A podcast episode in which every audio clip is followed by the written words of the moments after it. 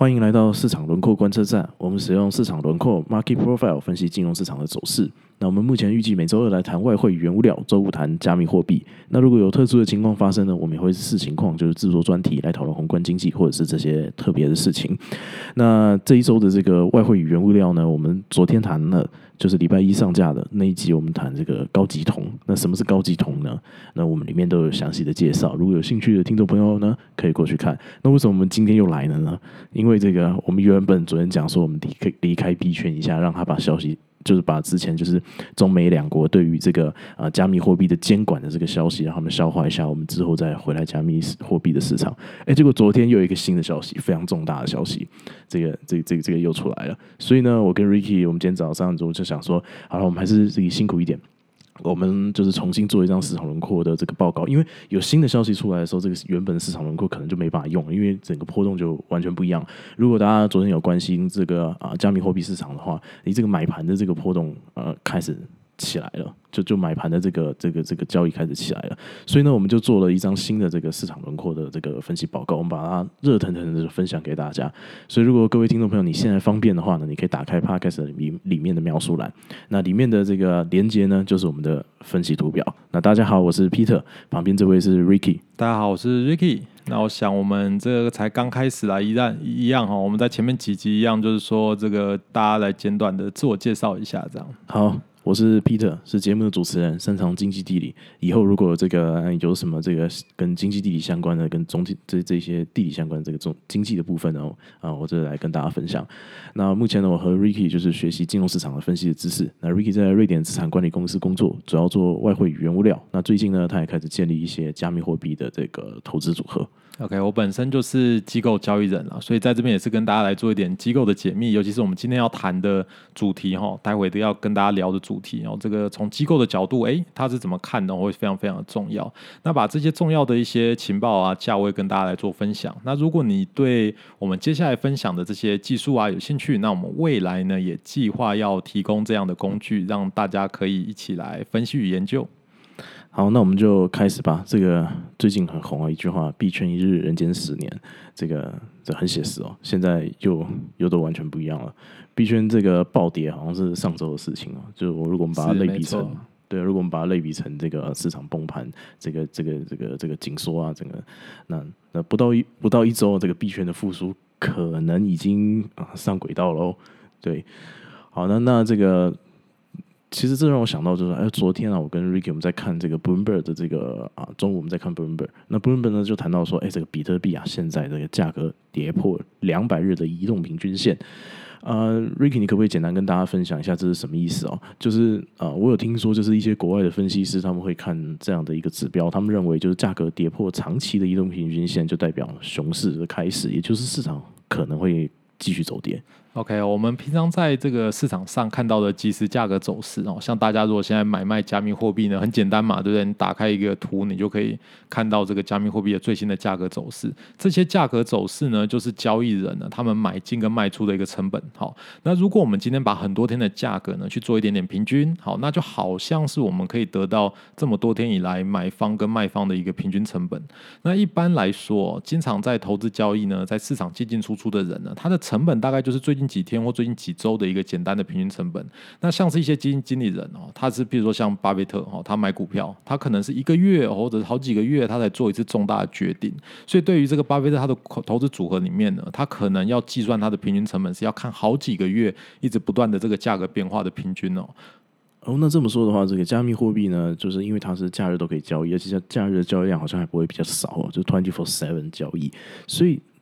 昨天不用不讲这个两百天的这个移动平均，是不是就差不多是在六个月左右，就是大概半年前。哦，没错。如果大家如果有常看那个 Bloomberg 的这个影，它的这个财经的媒体的这个一些影片哦，你会发现就是它里面常常会用啊一年啊半年这样的数据来做一点呃长期平均的判断。所以我们今天看到 Bloomberg 谈到这个加密货币是两百天哦，所以就大概是半年，所以就是一个很长的一个时间。所以如果今天价格呢跌破了这个两百天的这个移动平均线，就等于说是跌破一个很长期的平均成本嘛。那这些长期持有比特币啊，不管是说这个呃市场短线走势的这个交易人呢，他就会被迫要干嘛？他就要被迫逼迫就要参与到这个市场里面，因为他可能很久才做一次决定，诶，但是他因为平常赚钱啊，只是赚多赚少的问题，但你今天给我跌破了这个长期平均的成本嘛，他就要开始担心什么？诶，我是不是会开始亏损了？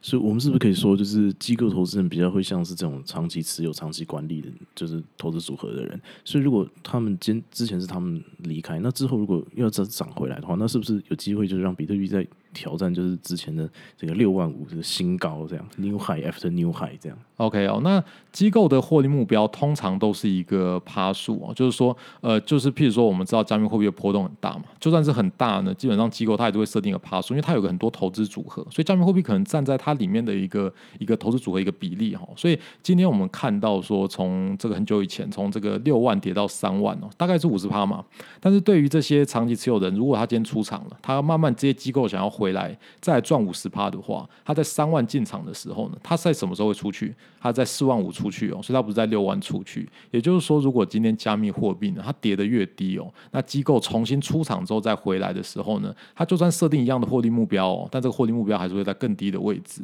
因为基数跟量级都有所不同，这样了解，所以就等于是说，他这个呃，他他等于说他会倾向就更早出场，这样是是是，OK，好吧，那不管如何，这是昨天的这个分析，我们可以以后再谈哦。那昨天甚至有一些报告，他们分析说，这个比特币可能会下探两万二，我，这个都是非常可怕的。就是我们昨天稍微也有看到一些，哎，结果呢，今天我早上一起床就猪羊变色。就今天，今天是礼拜二，亚洲时间礼拜二早上嘛。那这个昨天这个美国时间礼拜一晚上就有重大的消息了，就是在 Nasdaq 上市的这个 Coinbase。Coinbase 是一个交易所，是一个啊很大的一个虚拟货币的交易所。它昨天呢就被这个金融时报报道，那就是说呢有一个资深的这个华府说客即将在下个月加入这个 Coinbase。那各位你们知道吗？就是说说客呢。就是 lobbyist，就是说客，它是美国政治制度的一个特色。他们的使命是代表社会各界去游说政府，就是制定新的一个法案。因为过去的法案可能已经不合时宜了，所以呢，很多社会的各种不同的团体，他们就会啊，请一些说客，就是在啊华盛顿 （Washington D.C.） 就是这个这个游说国国会议员啊啊，或者是一些相关的政府官员，让他们知道，就是说可能需要制定一个新的一个政策。那目前即将加入 Coinbase 的这个说客呢，啊，他将担任就是 Coinbase 的。政策长，那他的目标呢，就是推动美国政府对加密货币啊有相关的这个友善的法案哦。那我简单介绍一下啊，这个即将加入这个 Coinbase 的政策长，他叫做这字不好念，他叫做 Fayashe。那就是他曾经呢担任就是美国的助理国家安全顾问，那他。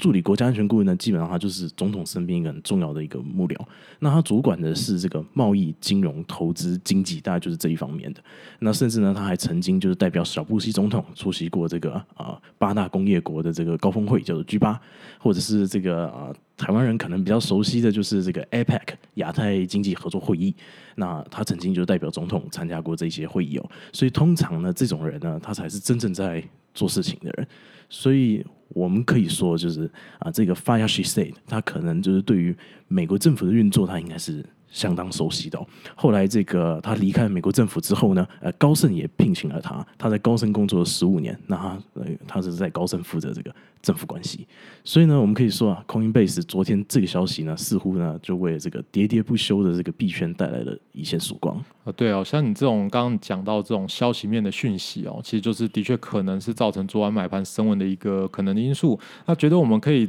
来重新做一张这 market profile，来从这里面呢，我们可以好好的来分析。一下新的这个加密货币的一个走势，那我们就直接进入正题吧。Ricky，今天的这个市场轮廓对以太币后续的关键价格有什么样的看法？好，首先我们可以一样打开这个以太币的十五分钟线图。那大家如果手上有空的话，你可以在我们的资讯栏打开我们的图表。那基本上我们会使用一个指标叫 ATR 来衡量波动。那目前我们分析的时间区间呢，大概是从五月十八号在崩盘前左右到现在，因为这段时间都是一个比较大波动的一个状态，来分析这段时间的一个市场轮廓。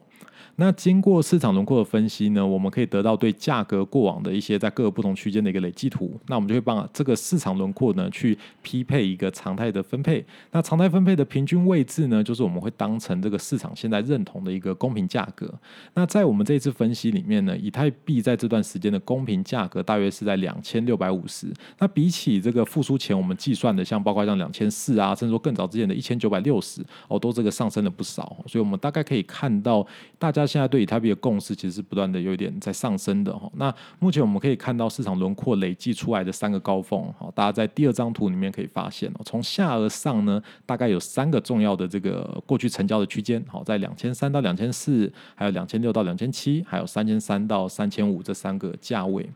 那未来呢？大家的挂单呢会怎么挂呢？基本上就会让这个价格累积起来会符合这个灰线的中型曲线哦。所以简单来讲，现在市场轮廓呢超出这个呃中型曲线的部分呢，我们就预期那边的交易量会比较少。那缺空的部分，我们就认为那边交易量会增加。所以在这三个高峰中，我们可以发现它夹出了两个低谷。好，那第一个低谷是在两千八到三千三的位置，那第二个低谷是在这个两千五到两千六附近。好，那我们知道市场轮廓跟常态分配之间的差。值呢，就是可以，我们可以在这边预期啊，未来这个价格会在这边去做一些竞争。好，所以我们在最右边的这个预期市场深度这张图里面呢，我们可以看到哈，在两千八以上呢，有很大的深度需要消化。那我们自己目前判断哦，大概至少了，在这两三天这一周内呢，可能是不太容易消化到三千哦，除非是有一些其他消息。好，那比较可能的情况是什么呢？哦，把目前两千五左右的市场消化完之后呢，在整个两千四到三千这个偏上方的这个区间震荡。好，请注意哦，两千五以下的市场深度也很浅，所以如果今天市场继续下滑哦，也是有可能会像前面几次呢，探到这个一千出头啊，一千七啊，一千四啊的这种可。能这样子哇，那就很可怕了，好吧？我们今天就先这样。今天我们帮大家总结一下结论：Market Profile 这个工具告诉我们，如果现在呢啊，因为一些基本面的消息出来，所以以太币的价格就是公平价格就是上升了到两千六左右。那以太币现在的关键价位可能就在两千五左右，不是很容易到三千啦，在这一个礼拜。不过也难讲，币圈一日，人间十年嘛。那当然了，如果这个波动增加，表示市场不是很认同两千六这个公平价格，那可能就是基本面不知道又发生什么事情了。因为毕竟这个发亚西塞他还没上任嘛，所以搞不好呃，那这这不好说嘛。所以呢，这个啊，所以如果呢，就是这个有什么其他基本面消息出来，那这个价格进一步下跌或者是往上的可能性也都还是存在的。哦那 This is Market Profile，我们下次再见。